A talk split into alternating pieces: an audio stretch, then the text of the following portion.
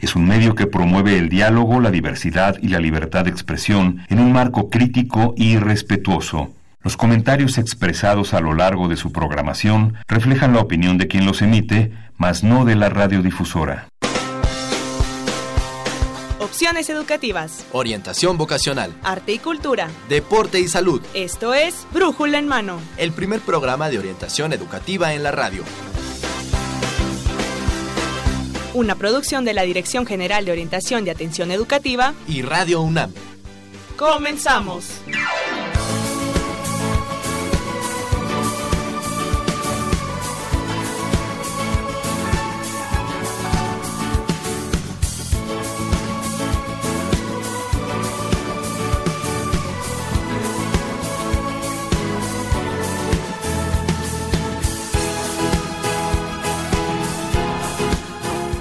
Hola, ¿qué tal? Muy buenos días. Hoy es 28 de octubre del 2019 y en esta Radio Universidad Nacional estamos iniciando Brújula en mano con todo con toda la actitud, Livia. Así es, Marina, con frito, adaptándonos al nuevo horario, como ves. Así es, y exactamente estamos estrenando horario en esta en esta semana. Espero que bueno nos vayamos adaptando. Creo que es eh, más rápido adaptarse a este nuevo horario que al de verano, ¿no? Sí, a algunas personas les parece más fácil, pero bueno, aquí nos adaptando bueno, pero pues aquí nos vamos a ir adaptando y bueno, pues le platicamos hoy en Brújula en mano, les traemos dos temas que espero sean de su interés y de su importancia. Así es, Marina, para todos los chicos y chicas o sus familias que nos estén escuchando, vamos a hablar sobre la carrera médico cirujano, Marina, que es una de las carreras con más demanda en nuestra universidad.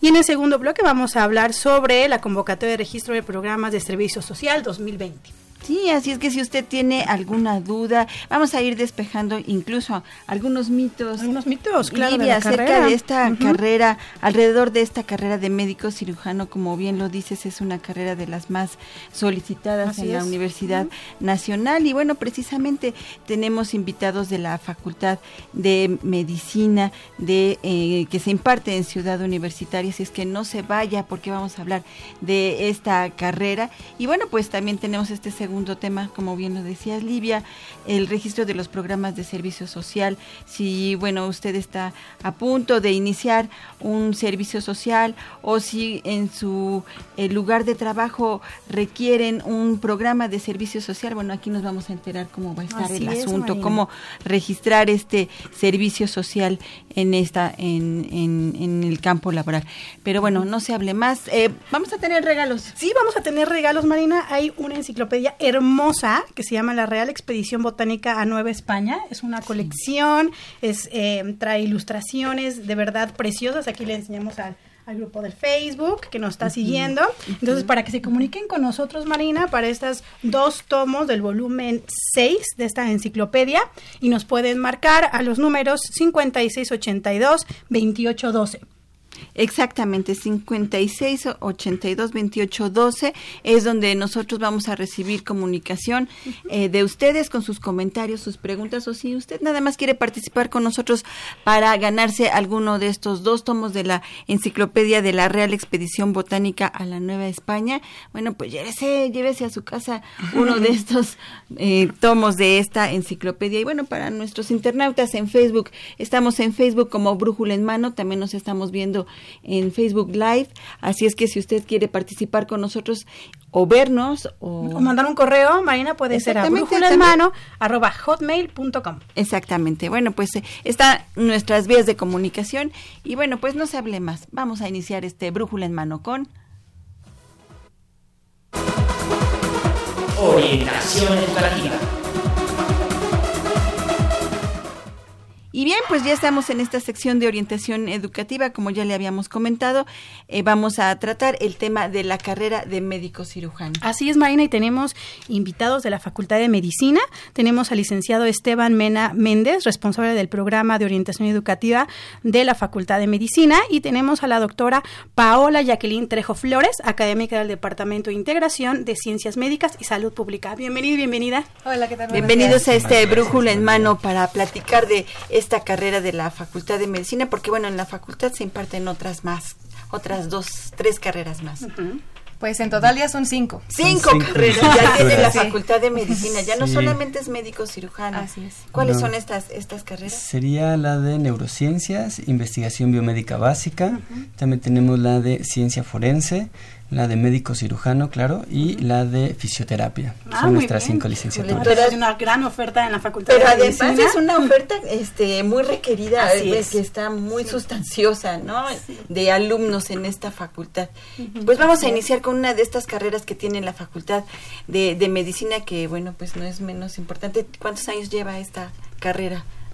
Todos los años. son... Es de las primeras en la Universidad Nacional. De las primeras y bueno, en Facultad de Medicina pues es la más antigua, es la, la primera. La primera, exactamente. exactamente. ¿Cuál sería el papel que desempeñan los médicos en nuestra sociedad? Cuéntanos un poquito. Bueno, pues es un tema un tanto complicado, puesto que en la actualidad, desafortunadamente en nuestro país, al médico se le ha dado un rol de una medicina curativa. Y es el rol que se ha desempeñado durante ya algunos, algunos años pero bueno, actualmente realmente el, el médico debe de asumir un, un, papel ya por las necesidades que tiene eh, nuestra sociedad en cuanto a salud, eh, un papel primordial en la promoción y protección de la salud, tanto de la población y también que se meta un poquito en, en la gestión y administración de los sistemas de, de salud. Esto, bueno, siempre considerando ya los determinantes sociales de la salud, que es de donde debemos partir para una medicina preventiva y promoción de la salud, y de los factores de riesgo que, que, tienen todos nuestros pacientes y la población en general. También es necesario que en la actualidad nuestros estudiantes ya conozcan las políticas y los principios de tanto de economía, organización y administración de los sistemas de salud y también, bueno, de su estructura tanto normativa como legal para, para que pueda tener un buen ejercicio en, en nuestro país. Ok. Para aquellos eh, estudiantes que les guste mucho la investigación, ¿esta carrera de médico cirujano también le podría dar esta oportunidad? Sí, pero principalmente las que se enfocan a la investigación serían neurociencias y investigación biomédica básica. Claro que en médico cirujano también, aparte de estas, este, ¿cómo se llama? Eh, pues se puede este, hacer investigación, pero bueno, ya este mucho más enfocada en estas dos, dos carreras en particular. Efectivamente. Eh, bueno, en sí como médico cirujano sí también hay gran oportunidad mediante algunos programas. Tenemos el programa de afines, que sí. son alumnos que si les gusta la, la investigación se pueden este, involucrar un poquito más y actualmente hay un plan de estudios modificado que es el PSEM. Entonces ellos sí están más enfocados a la, a la, investigación. O sea, es licenciatura en médico cirujano, pero con un programa de doctorado. Entonces realmente a quien le gusta la investigación va directito. También puede ir por este camino. Solamente que, bueno, para el, para el PCM tendrían que ingresar a partir del segundo año, digamos, eh, no es que entren como en las otras licenciaturas. De hecho, médico cirujano es entrada directa, mientras nuestras otras cuatro licenciaturas son entrada indirecta. Quiere decir que necesitan un proceso interno para poder entrar a cualquiera de estas cuatro licenciaturas. Y en el caso de PCM, a partir del segundo año, también siguiendo ciertos requisitos y teniendo un buen promedio en primer año, claro. es así como ingresan. Ah, ok, ok, mm, ok. para aquellos. Sí, es que hay muchos eh, alumnos que nos visitan el Centro de Orientación Educativa y tienen esta duda. ¿no? Que bueno, si a mí me gusta mucho la investigación, pero también me gusta mucho la medicina, entonces, ¿de qué manera las puedo conjuntar? Entonces, bueno, aquí nos dan como dos muy buenas opciones para poder hacerlo. Así es. Exactamente. Y, y, bueno, eh, la, la, formación en los médicos es muy importante.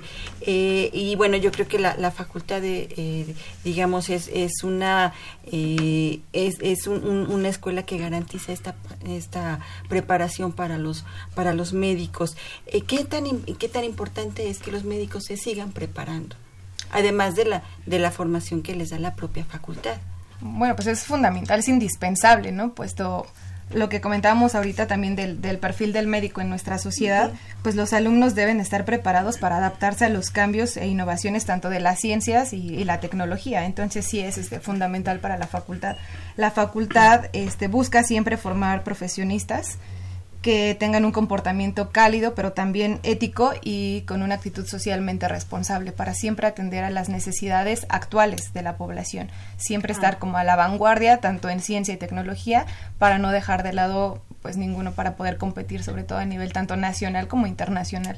Entonces sí es indispensable y en cuanto a la preparación o educación continua, bueno, sí se tienen distintas ofertas en la unidad de posgrado. Ok.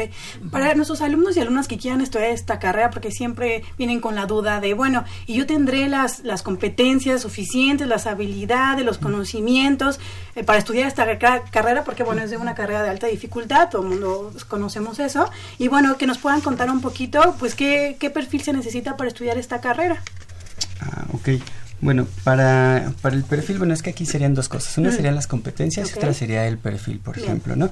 Entonces, eh, tomando un poco este, la parte de las competencias, Livia, sería el pensamiento crítico, juicio clínico, la toma de decisiones y el manejo de la información. Esto es bastante este, importante para, este, sobre todo los chicos que integren el método científico y, este, ¿cómo se llama? Eh, y en el caso, por ejemplo, de también otra de las competencias sería el aprendizaje autorregulado y permanente.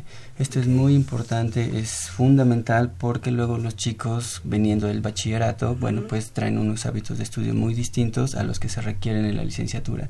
Y si no traen, digamos, esta, eh, este aprendizaje independiente eh, y de manera continua, la verdad es que se les dificulta todavía más, ¿no? Eh, otro de los de las competencias sería una comunicación efectiva, porque bueno tienen que presentar trabajos orales y escritos y deben de manejar el pues el lenguaje el español claro. bastante bien, ¿no? Para poder dar a entender estas ideas.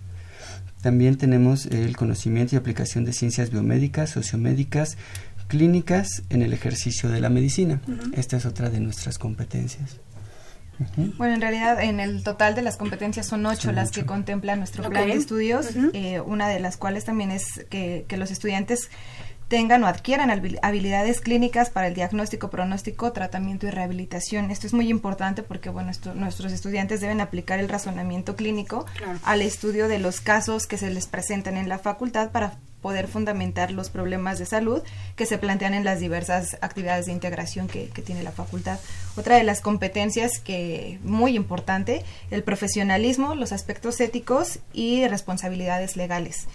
Eh, esto quiere decir que nuestros alumnos deban adoptar una actitud empática, que sea también de aceptación y con mucho respeto siempre a la diversidad cultural de los individuos, de pares, o sea, sus compañeros, profesores, familias y las comunidades con las que van a trabajar, estableciendo siempre unas bueno, interacciones adecuadas al, desarrollo, al escenario donde se van a desarrollar. Y bueno, siempre eh, considerando los cuatro pilares éticos de, de, la medicina, ¿no? Que es autonomía, beneficencia, no maleficencia y justicia, siempre para actuar en bien y en pro de, nuestros pacientes. También sin dejar a un lado lo que mencionábamos al inicio sobre promoción de la salud y prevención de enfermedades, bueno, la salud poblacional y sistemas de salud. Y con esto, bueno, el alumno debe aprender a realizar acciones de promoción y salud, de promoción de la salud, perdón, y protección específica dentro del primer nivel de atención, pero sin dejar de, de lado el poder identificar cuándo sea necesario eh, hacer un mandar al paciente a un segundo o tercer nivel de, de atención cuando, exacto, cuando así lo requiera. Y nuestra última competencia del plan de estudios es el desarrollo y crecimiento personal. Esto es muy importante y va de la mano con el perfil de, de ingreso a la licenciatura, ya que contemplamos que el alumno pueda desarrollar su seguridad, confianza y asertividad en su, en su crecimiento tanto personal como académico. También es importante que los estudiantes puedan reconocer las dificultades, las frustraciones y el estrés que eh, realmente genera la demanda de su formación médica y que bueno tenga la capacidad de afrontarlos y ser resiliente. Claro, sí, la verdad es que muchos chicos que nos visitan eh, de pronto dicen, no, es que esto está muy difícil, me frustro mucho porque no estoy pudiendo lograr todo lo que me están pidiendo los, mis maestros, mis profesores, se enfrentan muy rápido a, situaciones muy reales y eso pues les puede crear pues, mucha, mucha frustración, entonces que esté parte del perfil está, está maravilloso. ¿Qué otra cosa eh, como forma parte del perfil de, ah, ingreso? bueno, eh, justamente para el perfil que se requiere para médico cirujano como ya habíamos comentado, es esta expresión este, oral y escrita, y tener conocimientos sólidos de biología, de química, de física, de matemáticas, para después poder este, solucionar los problemas, ¿no?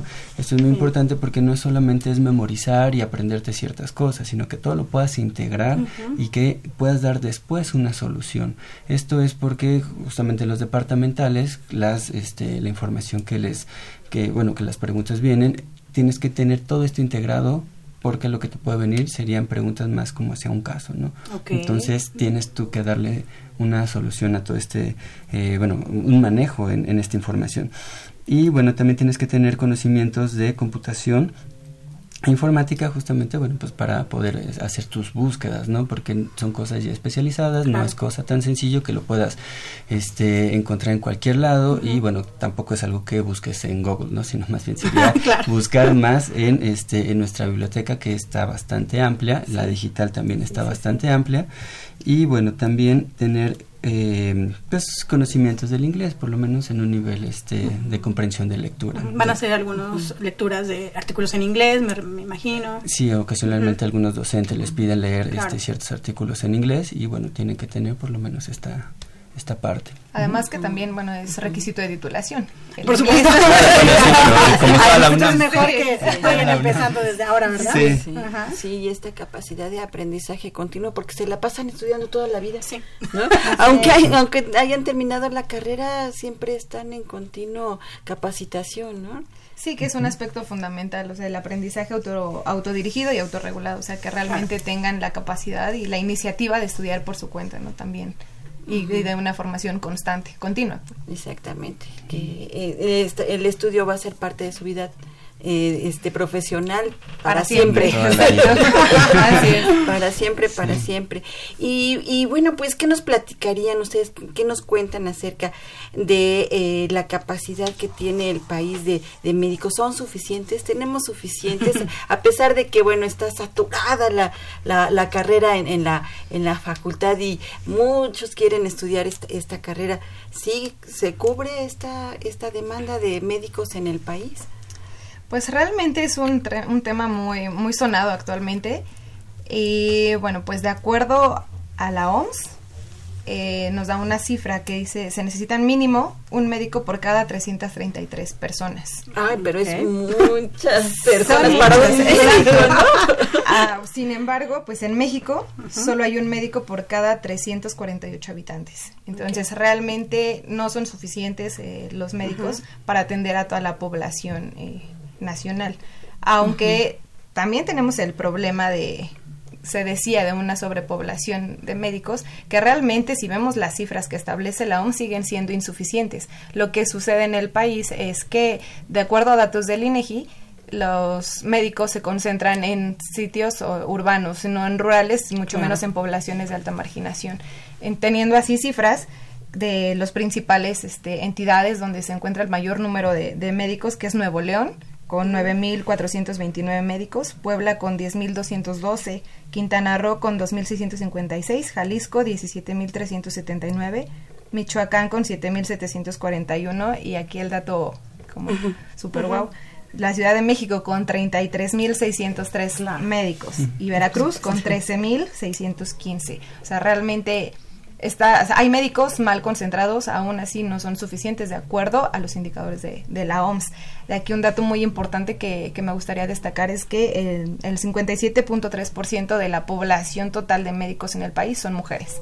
Ah, que realmente está, está cambiando, ¿no? El paradigma que antes se, se tenía de que la mayoría eran, eran hombres. Y también un tema a considerar, porque bueno, también hay que tomar en cuenta la, el, el plan de vida de, de las mujeres, que bueno, también hay que considerar el derecho a la maternidad y otras cosas que implica. Sí. Y en la Facultad de Medicina también se conserva ese porcentaje, si hay más, un poquito más mujeres que hombres. Sí, hay un poco más. ¿Sí? sí, se ha visto el, el, cambio y si en la actualidad ingresan más, más, chicas, que, chicas que hombres. Y en, por lo general, es creo que en todas las licenciaturas, no solo en médico cirujano, sí se ha visto el ¿Y qué se, está, qué se está haciendo para desconcentrar estas, estas este, cifras en, en ciudades para que los médicos se vayan a lugares más despoblados? Pues sí, es un, es un tema un tanto complejo porque aquí interviene también la Secretaría de Salud. Como Facultad de Medicina, el plan que se está llevando a cabo pues son los servicios sociales, que es el servicio social en áreas rurales, que lo, precisamente lo que busca es eso, que los médicos vayan a atender las eh, poblaciones que están más lejanas o incluso de alto grado de marginación para poder ayudar un poquito con la cobertura de, en salud. Sin embargo, pues sigue siendo insuficiente y aquí también viene un tema de inseguridad. Entonces también la facultad busca mantener siempre la seguridad de los estudiantes. Sí, eh, eh, cumplir siempre con su rol ante la sociedad y siempre eh, atender a la población. Sin embargo, pues es importante considerar que debemos brindarles eh, seguridad a los a los estudiantes. Por supuesto. Y bueno, para cubrir todas estas necesidades que tiene la sociedad, ¿cómo está la Facultad de Medicina formando a los futuros médicos? Cuéntenos. Bueno, pues como, como habíamos platicado al inicio, pues la Facultad de Medicina tiene un plan de estudios, que es el Plan de Estudios 2010, que está basado en, en, en competencias. Y el propósito fundamental que se tiene es impartir enseñanza que siempre esté a la vanguardia de las tendencias de la educación médica, tanto nacional como, como internacional, que siempre respondan a la situación cambiante del sistema de, salud y a las necesidades y expectativas de, de la sociedad. También este, considerando siempre el contexto epidemiológico y el compromiso social que, que tiene el médico. Todo esto en un marco siempre de acción, este, reflexión y darle el enfoque ético y humanístico, que no se pierda la parte humanista de, de, de, la medicina, ¿no? Entonces la, la meta como tal de la, de la facultad es que bueno, tener siempre un diseño curricular que responda al ejercicio actual de, de la medicina y a los nuevos requerimientos de los pacientes que actualmente pues ya no tienen un rol pasivo, ¿no? Realmente los pacientes ya, ya participan de una forma activa y con mayor información acerca de su salud, que hay mayor acceso a la, a la información respecto a la salud con esto de las tecnologías y las redes sociales, bueno, tienen, ya tienen un rol más activo. Entonces, bueno, lo que busca la, Facultad de Medicina es formar médicos generales que sean éticos, críticos y humanistas, que respondan siempre a las necesidades en salud con innovación y excelencia educativa, lo que mencionaba en un inicio, y que sean capaces de desarrollarse también en la investigación científica, siempre esto en beneficio tanto del ser humano como de la nación de México. Ok, muy bien. Y bueno, ya un poquito para cerrar, Marina, que se nos termina el tiempo. Em, a los jóvenes interesados en esta profesión, ¿cómo pueden ingresar a la Facultad de Medicina? Sí, mira, pueden entrar los chicos que están en el bachillerato de la UNAM, que serían los de la Escuela Nacional Preparatoria y los del Colegio de Ciencias y Humanidades. Ellos podrían tramitar su pase reglamentado, necesitarían un muy buen promedio para poder ingresar y, este, bueno, esa sería como la forma, ¿no? Los chicos que vienen de externos y hacen su examen de ingreso a la UNAM, hacen el concurso justamente de selección y este aquí por ejemplo las fechas de la convocatoria son en enero y en mayo, o sea, tienen que estar muy al pendientes. Y eh, el examen, bueno, ya se hace posterior. Nada, bueno, algo que me gustaría comentarles es un poco acerca de los puntajes. Eh, hay un documento en la red que ustedes pueden, chicos, descargar, se llama Cómo ingreso a la UNAM, es un PDF y ahí van a poder ver todas las licenciaturas y el puntaje que piden en cada una de ellas. En el caso de médico cirujano, este año entraron los chicos que tuvieron 111 aciertos de los 120 del examen. O sea, está bastante peleado. ¿sí? sí, sí, está bastante peleado, ¿no? Pero además, el año pasado requirieron 113 eh, aciertos, y el antepasado 114. Entonces, realmente es, es bastante... Eh, difícil o bueno más que difícil sería como mucho esfuerzo el que ustedes tienen que eh, hacer tienen que estudiar bastante para poder entrar a este a médico cirujano. En el caso de nuestras otras licenciaturas como dijimos es una entrada indirecta. En el documento que les comento ahí este van a poder checar también que este eh, cuáles son de entrada indirecta, no solo de medicina, sino de la UNAM en general. Y el PDF, nada más por si se les fue, es el cómo ingreso a la UNAM. ¿Cómo ingreso? Recordaba nada más que esos puntajes, eh, solamente eso es un puntaje de referencia, cada año cambia, por supuesto, dependiendo de la demanda, porque luego dicen, ah, es que si decía ahí que 114 y yo tuve 114, ¿por qué no me quedé? Entonces solamente es una referencia, cada año puede ir, ir, cambiando dependiendo de la demanda, y bueno, para que se pongan a estudiar. Este examen. Y, bueno, pues así rapidísimamente, no sé si ustedes nos pudieran decir, eh, esta carrera se imparte también en otras dos escuelas más dentro de la universidad. ¿Cuál sería la diferencia entre los eh, médicos cirujanos de la Facultad de Medicina, de, eh, de la FES Iztacala o de la FES Zaragoza? ¿Cuál sería el perfil o la diferencia entre, entre los perfiles de estas tres instancias? ¿Ustedes cómo la ven? ¿Cómo, cómo los ven? ¿Cómo eh, los también el plan de estudios de cada una de las eh, de, estas instancias es diferente.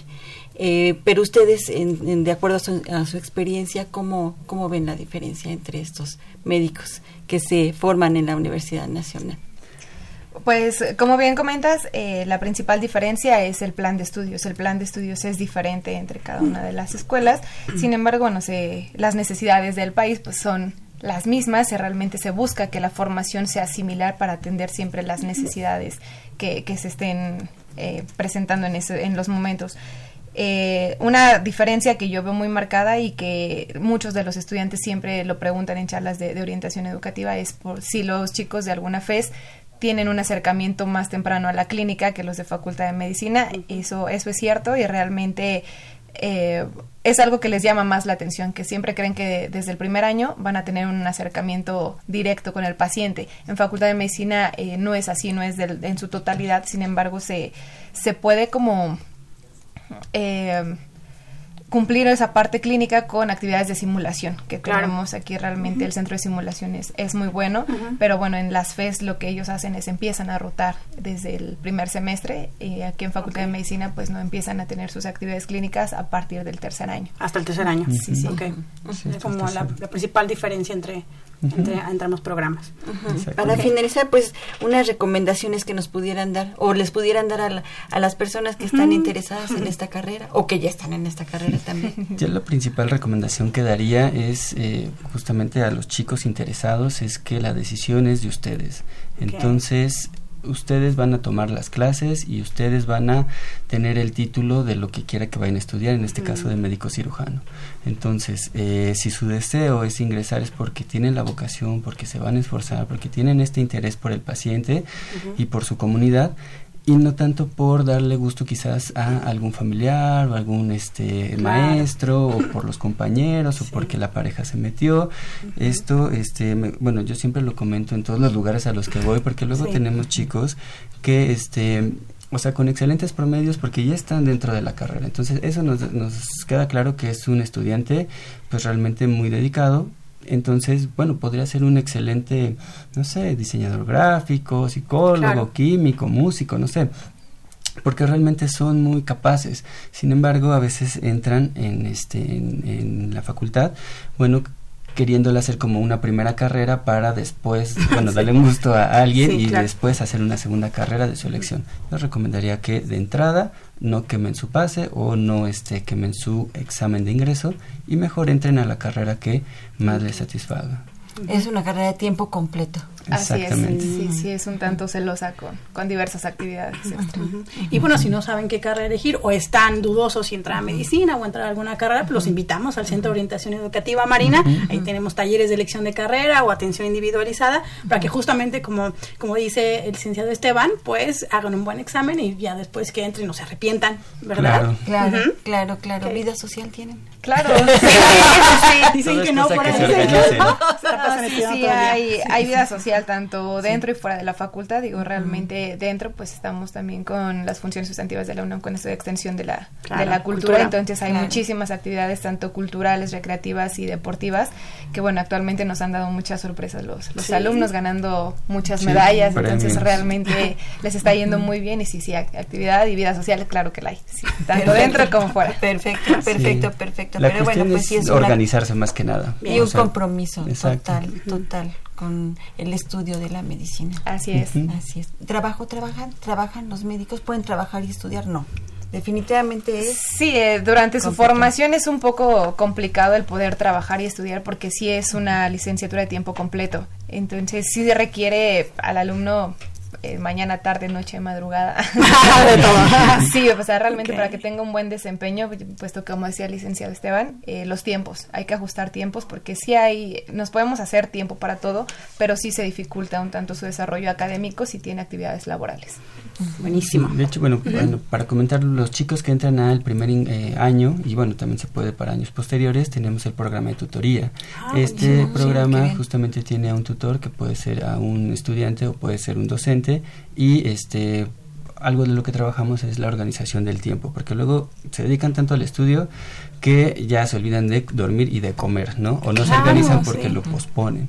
Y realmente lo que queremos es que coman y que duerman, porque si no tampoco van a poder integrar los conocimientos, ¿no? Por supuesto. Entonces, este ya organizando su tiempo ven cuánto les queda libre, el, libre lo usan pues, mucho de estudio y el poco que les queda, bueno, pues ya lo van haciendo en otras actividades. Ajá. Y luego, aparte de esas tutorías, también suben clases, ¿verdad? Porque yo he visto en el Facebook que suben clases de fisiología o de anatomía, como de apoyo, ¿no? a estudiantes que anden como rezagados o que les esté costando trabajo un tema.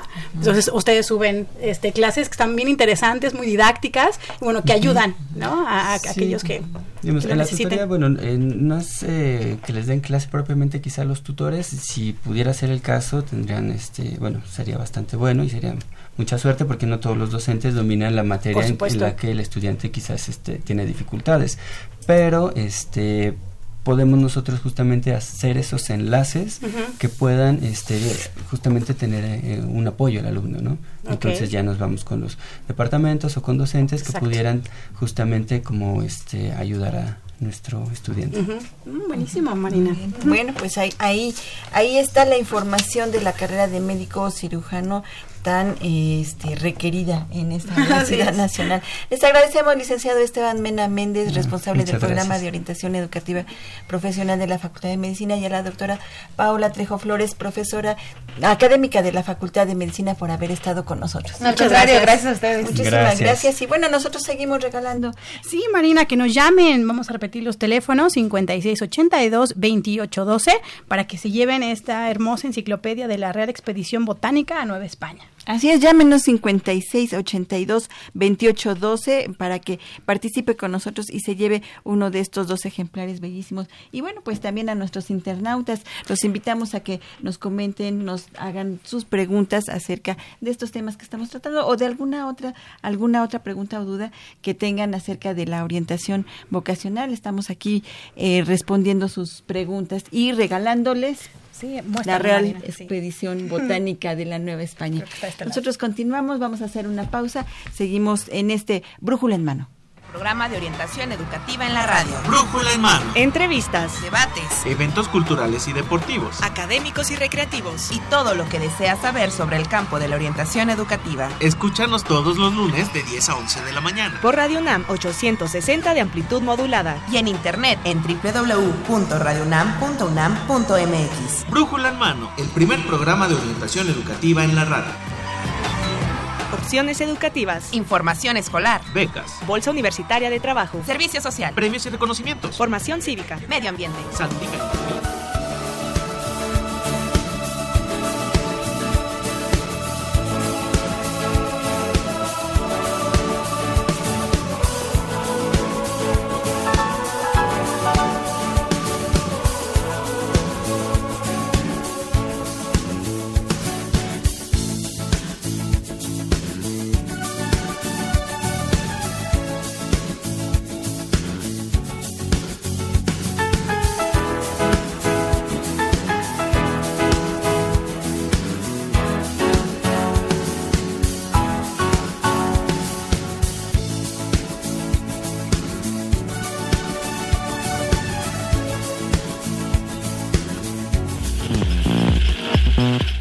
Servicio social. Ya estamos de regreso en este Brújula en Mano. Qué bueno que nos sigue acompañando por el 860 AM de Radio Universidad Nacional. Y bueno, en Internet estamos como Brújula en Mano en Facebook. Así es que, bueno, pues comuníquese con nosotros. También tenemos eh, vías de comunicación 5682-2812 para que se lleve esta, eh, esta, esta real expedición botánica de la nueva a la Nueva España. y bueno, pues seguimos, Livia, con este brújula en mano. Así es, Marina, vamos a hablar ahora. De nuevo horario. De la convocatoria para el registro de programas de servicio social 2020. Y para eso tenemos aquí en el estudio a la bióloga Alejandra Hernández Valdivia, jefa del Departamento de Registro y Seguimiento. Y también tenemos a a Jorge Holguín Carro, quien es colaborador también del Departamento de Registro y Seguimiento de la Dirección de Servicio Social de la Dirección General de Orientación y Atención Educativa. Bienvenidos. Hola, muchas gracias. Bienvenidos, compañeros de casa. De casa, así es. Cuéntenos un poquito cómo está organizado el Servicio Social Universitario. Bueno, el servicio social, como todos bien sabemos, está reglamentado, estamos bajo la Constitución sobre el artículo quinto constitucional y en la universidad, bueno, se regula a través de los reglamentos, el reglamento general de servicio social de la UNAM, así como por los reglamentos internos de cada escuela y facultad. Eh, estamos constituidos eh, internamente por el Consejo Técnico Universitario de cada una de las facultades, una, eh, las unidades responsables de servicio social y por la propia de GUAE, donde se encuentra la Dirección de Servicio Social, que es el área coordinadora de toda esta actividad académica así es como nos regulamos o estamos organizados al interior de la propia universidad. Y bueno, pues ahorita están en un periodo eh, de, en el procedimiento de registro para programas de servicio social en la UNAM, o sea que si alguien eh, quiere registrar un programa de servicio social, ahorita ya inicia este procedimiento. Platíquenos. En efecto, el servicio social para que sea validado ante las entidades académicas tiene que haber un programa registrado, un programa registrado eh, a través de nuestra plataforma. Tenemos, bueno, la universidad ha ido creando herramientas para aportar y ayudar al registro de estas actividades, que es el CIAS, que es nuestra plataforma del Sistema Universitario de Servicio Social. A través de esta plataforma se registran los programas. Existe una convocatoria, como bien se dice, los programas tienen que atender 13 ejes de acción que son temas que la universidad ha ido construyendo a lo largo del camino, que son temas de atención prioritaria y en las cuales se considera que las carreras desde su perfil profesional pueden ir aportando y abonando al beneficio de una comunidad, de una entidad, desde la tecnología hasta las artes, hasta el desarrollo social, ¿no? Entonces, las entidades académicas y las instituciones receptoras, bueno, tendrán que ir trabajando a través de esta plataforma. Okay. ¿Y quiénes pueden registrar programas de servicio social? Son todas las instituciones de ámbito gubernamental, federal o municipal, igual instituciones este, educativas. Este, entran en esta plataforma del CIAS, llenan un, registro y es por medio de esa, de esa plataforma en el que solicitan el que alumnos entren a diferentes tipos de programas de servicio social. No cualquiera puede registrar un programa de servicio social. No, pues no, no, porque yo requiera yo un prestador de servicio social. Ya este, me inscribo en esta convocatoria, lleno los, requisitos y ya con eso ya, ya quedó registrado. No, ellos llenan este registro, este, hay un oficio de firmas, hay una serie de documentación que están dentro de, este, la plataforma de, del servicio social y eh, a su vez pues las hacen llegar vía correo para que se den de alta como instituciones receptoras. ¿Qué necesitan esas instituciones receptoras para poder registrar un servicio social? Bueno, el, registro deben de tener un programa bien contextualizado, ¿no? Es un programa que deberá tener eh, ciertos indicadores como es un nombre, un objetivo a cumplir, el perfil académico que están requiriendo para el desarrollo de las actividades propias del programa, pero sobre todo que atienda a un eje de acción. Eso es importante. Desde estos tres ejes de acción tenemos, bueno, desde el arte, la, educación, la salud, desarrollo sustentable, eh, diferentes temas en los que consideramos participan todas las carreras que están ya en tiempo de servicio social, incluyendo las nuevas carreras que ya están en posibilidad de hacer servicio social. Bueno, pues estos programas les dan esa posibilidad de poner a prueba sus saberes, porque también el servicio social no solo es una actividad académica que permita una obligatoriedad, ¿no? Es decir, tengo que hacerlo para titularme, sino que la vista que ya le estamos dando al servicio social es que la vean como una oportunidad para desarrollarse, para poner en práctica sus conocimientos, sus saberes, ¿no? Es una prueba personal de saber qué tanto aprendí durante el desarrollo de la carrera y qué partes tengo que fortalecer. También pedimos que los programas que se registran dentro de esta plataforma les proporcionen a los estudiantes la posibilidad de desarrollar habilidades y competencias en lo personal, pero también para el ámbito laboral, ¿no? Entonces lo vemos como un todo. No solo es voy, hago y ya cumplí mis seis meses, que es lo, lo, lo estipulado, o los dos años establecidos, sino que realmente sea un espacio en donde sea una prueba académica, personal para el estudiante, pero que también tenga esa apertura de conocer, de aprender y desarrollar ciertas habilidades, ¿no? Como el trabajo en equipo, estas competencias blandas que, que se manejan, ¿no? El, que a veces dentro de la carrera vamos tan inmersos en ellas que nos perdemos de las otras profesiones y trabajamos de manera paralela, ¿no? Entonces se trata de que también ellos trabajen en equipo, tomen decisiones, que los espacios que se les abren para el servicio social no solo vayan con, con un objetivo como las actividades establecidas en el programa, sino que también el alumno aprende a encontrar estas áreas de oportunidad en donde pueda desarrollarse, no solo en lo establecido en el programa, sino también en, en otros ámbitos como el de desarrollar, por ejemplo, la tesis profesional, que, que en algunos casos se ha dado esa oportunidad, y bueno, que también sea un, un, eslabón de, de, enlace entre que el alumno no solo se quede en el servicio social, sino que continúe con su tesis y pueda titularse de manera inmediata. ¿no? Claro. Para que una institución entonces se registre, ¿dónde puede consultar estos ejes de acción? Tenemos la página, en la página de servicio social que está dentro del portal de DEGOAE, tenemos todo esto que estamos comentando, todos los procesos, los requisitos que se tienen que cumplir.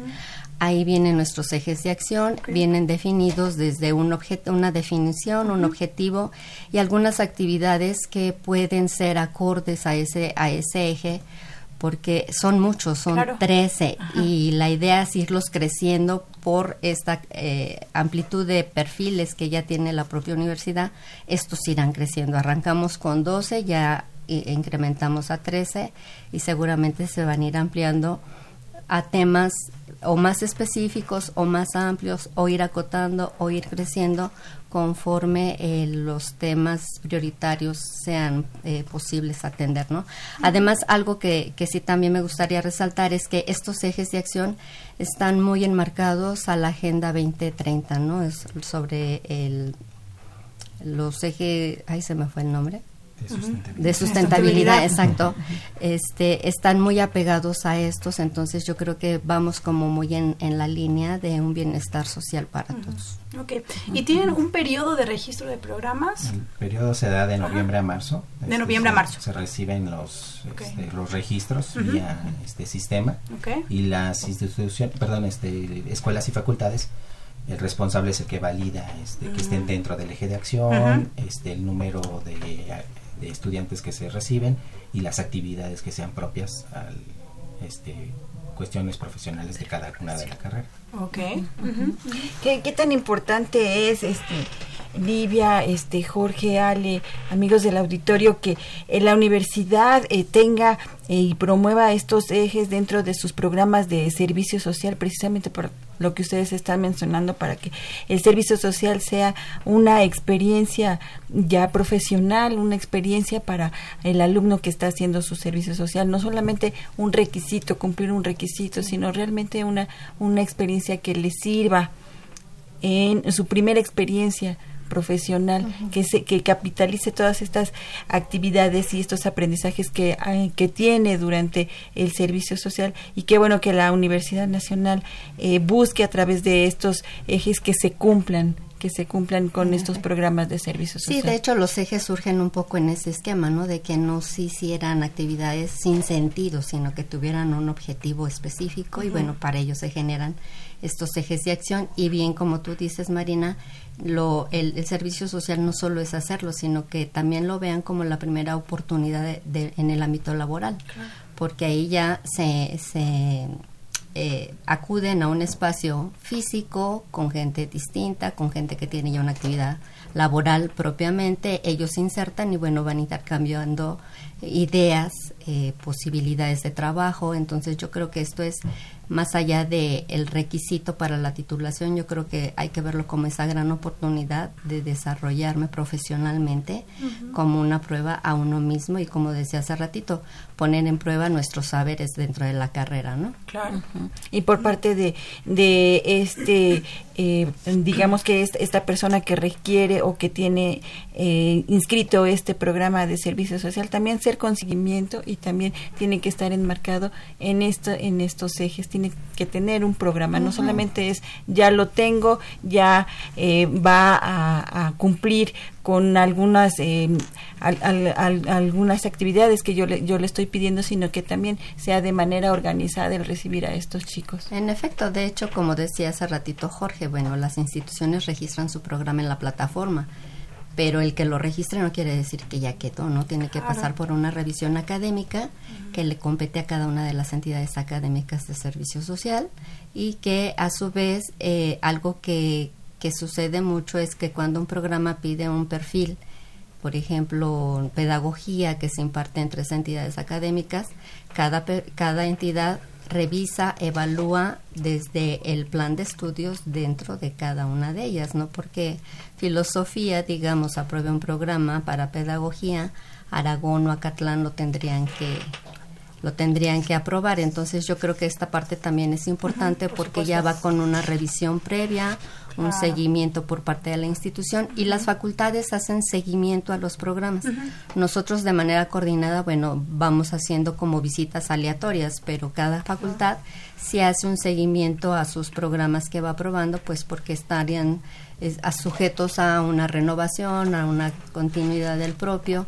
Los alumnos cuando no se cumple con lo especificado en el formato o en el programa, bueno, también este, acuden a sus áreas, levantan la queja y bueno, son seguimientos que se van haciendo. A lo largo del año se registran más de seis mil programas, entonces sí es una gran cantidad de ellos y bueno, cada facultad va dando un seguimiento y una evaluación de lo que ellos van atendiendo, ¿no? Entonces yo creo que esta parte también es muy importante, que no es cualquier programa no porque ya esté en el sistema ya quedó, no, tiene que pasar por una revisión académica de cada una de las facultades. Sí, de hecho la semana pasada tuvimos en la universidad el 36 eh, Congreso de Servicio Social en donde muchas de las facultades presentaron ¿no? sus trabajos sobre pues todo lo que se hace en servicio social y sí, queda muy claro que llevan toda una metodología, una evaluación, ¿no? cuál es el impacto que eh, eh, lo que están haciendo lleva a la sociedad y también en esos alumnos que están realizando el servicio social. Muy, muy interesante, la verdad. Sí, y, y fue interesante porque vinieron de todas las partes de la República Mexicana, ¿no? Todas las instituciones de educación superior vinieron desde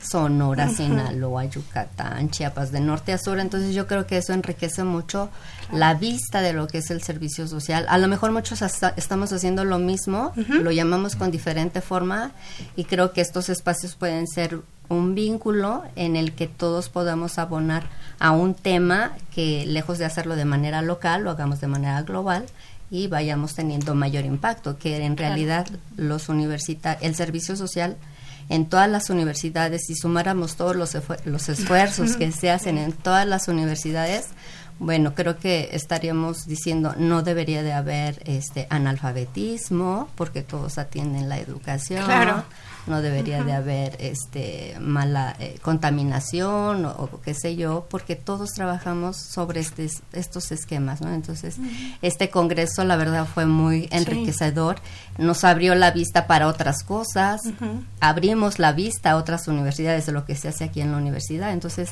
son estos encuentros este positivos que cuando uno los ve dice, bueno, vale la pena el servicio social, claro que sí, vale la pena y compartir las experiencias también. Sí, sí, sí, Y, ver el impacto que tiene el servicio social cuando eh, se lleva eh, precisamente a partir de estos ejes de acción. Exacto. Y enmarcados en la agenda 2030. 20, objetivos de desarrollo sostenible.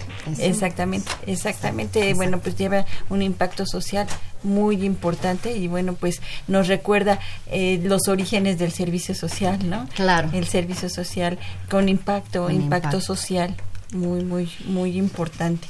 Así es. Y bueno, pues eh, ya que estamos eh, emocionados con el servicio social de gran impacto, de impacto, de impacto social, ¿cómo se promueve esto entre los alumnos? ¿Cómo se promueve que los alumnos eh, tomen su servicio social de gran impacto? De entrada están en el sistema del CIAS. El alumno entra con su número de cuenta, este es www.cias.unam.mx y este y ahí ven la oferta de, de los diferentes programas de servicio social.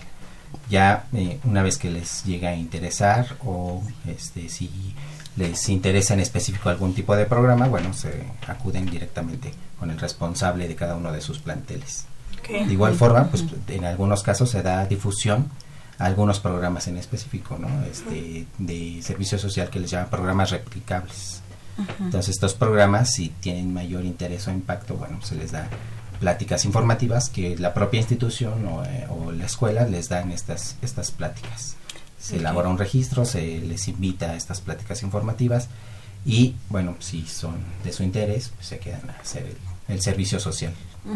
El CIAS es el sistema. Es el sistema de información, automatizada, de, servicio social. Automatizada de servicio social. ¿Y ese cómo lo encuentran? ¿Dónde lo buscan? ¿Cómo? Pueden entrar a partir de la página de la de GOAE o también este, la, eh, su ruta es www.cias.unam.mx.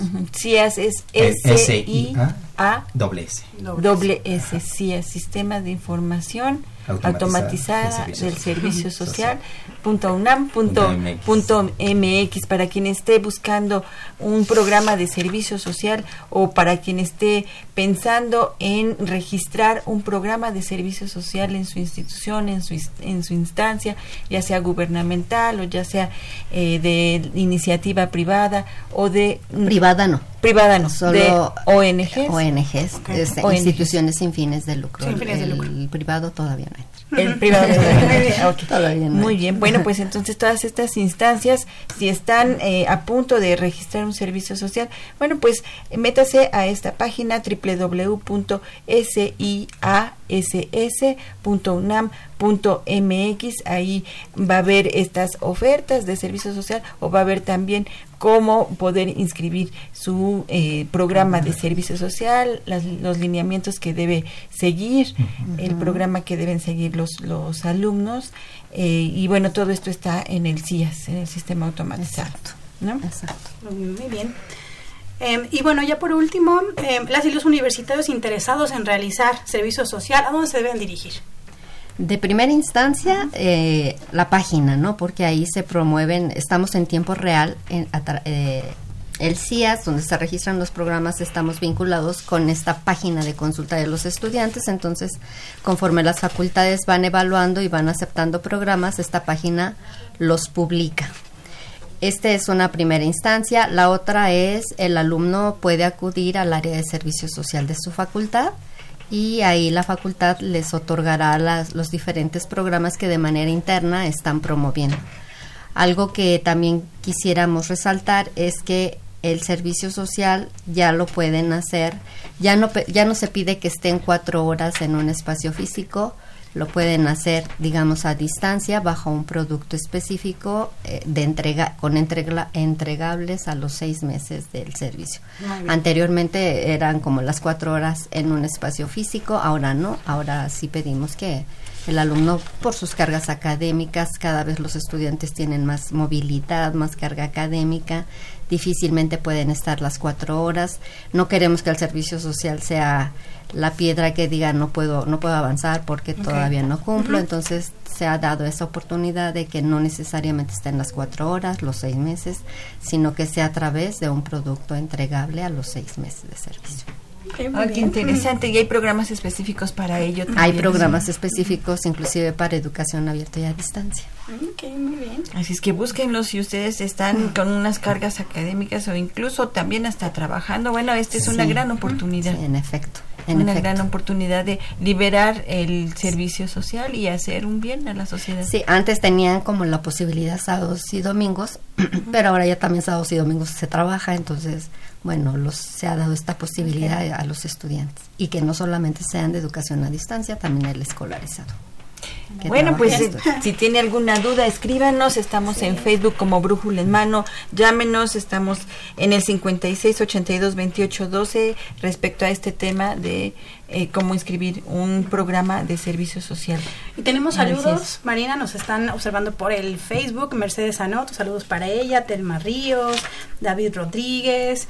Eh, alguien más estaba por acá, Emanuel Granados también, yo mando un saludo especial con un beso a Miguel Ángel Arenas Cruz que nos está viendo y tenemos un ganador de la enciclopedia Marina. Tenemos un ganador, Rodolfo Chávez, ya te ganaste esta enciclopedia, te llamamos en un ratito para que eh, te digamos dónde, dónde recoger esta, este tomo de la enciclopedia. Y bueno, para nuestros amigos de eh, los internautas de Facebook también tenemos por allí algún ganador. Livia, vamos a, nuestra manita santa aquí por acá de este lado. No, no, no. bueno, en Facebook nosotros nos comunicamos con ustedes.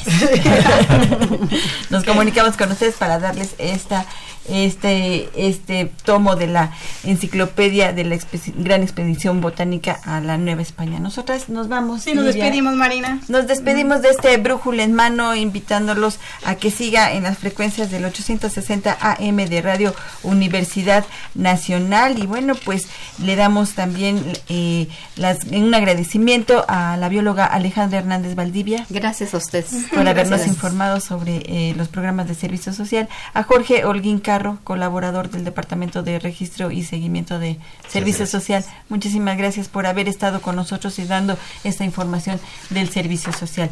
Y bueno, pues la siguiente semana tenemos un tema, sí, Un tema de la Bolsa Universitaria. Eh, cómo registrar tu currículum en las bolsas de trabajo en línea, Marina. Así es que si usted anda buscando trabajo, bueno, pues esta es una opción para que usted registre su servicio social en las bolsas de trabajo en línea. Así es que no deje de escucharnos el próximo martes en próximo en, en, punto de las 10 de la mañana por este 860 AM de Radio Universidad Nacional. También tendremos un tema, otra carrera de la Universidad Nacional, así es que no se despegue de este 860 AM de Radio Universidad Nacional. Nos despedimos en los controles técnicos. Estuvo con nosotros Arturo González y en apoyo el ingeniero José Gutiérrez, que estuvo con nosotros en este brújula en mano. Y bueno, en la producción y redes sociales eh, estuvo Miguel González, en, la, en apoyo a la producción Miguel Belmont, en la realización y producción general el licenciado Saúl Rodríguez Montante. Y se despiden de ustedes. Livia Gómez. Y Marina Estrella. Pásela bonito, siga con nosotros en este Radio Universidad Nacional. La Dirección General de Orientación y Atención Educativa y Radio UNAM presentaron Brújula en Mano, el primer programa de orientación educativa en la radio.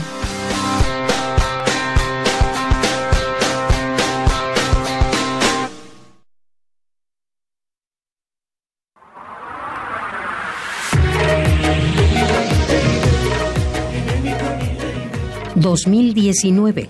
...100 años del nacimiento de Doris Lessing Premio Nobel de Literatura.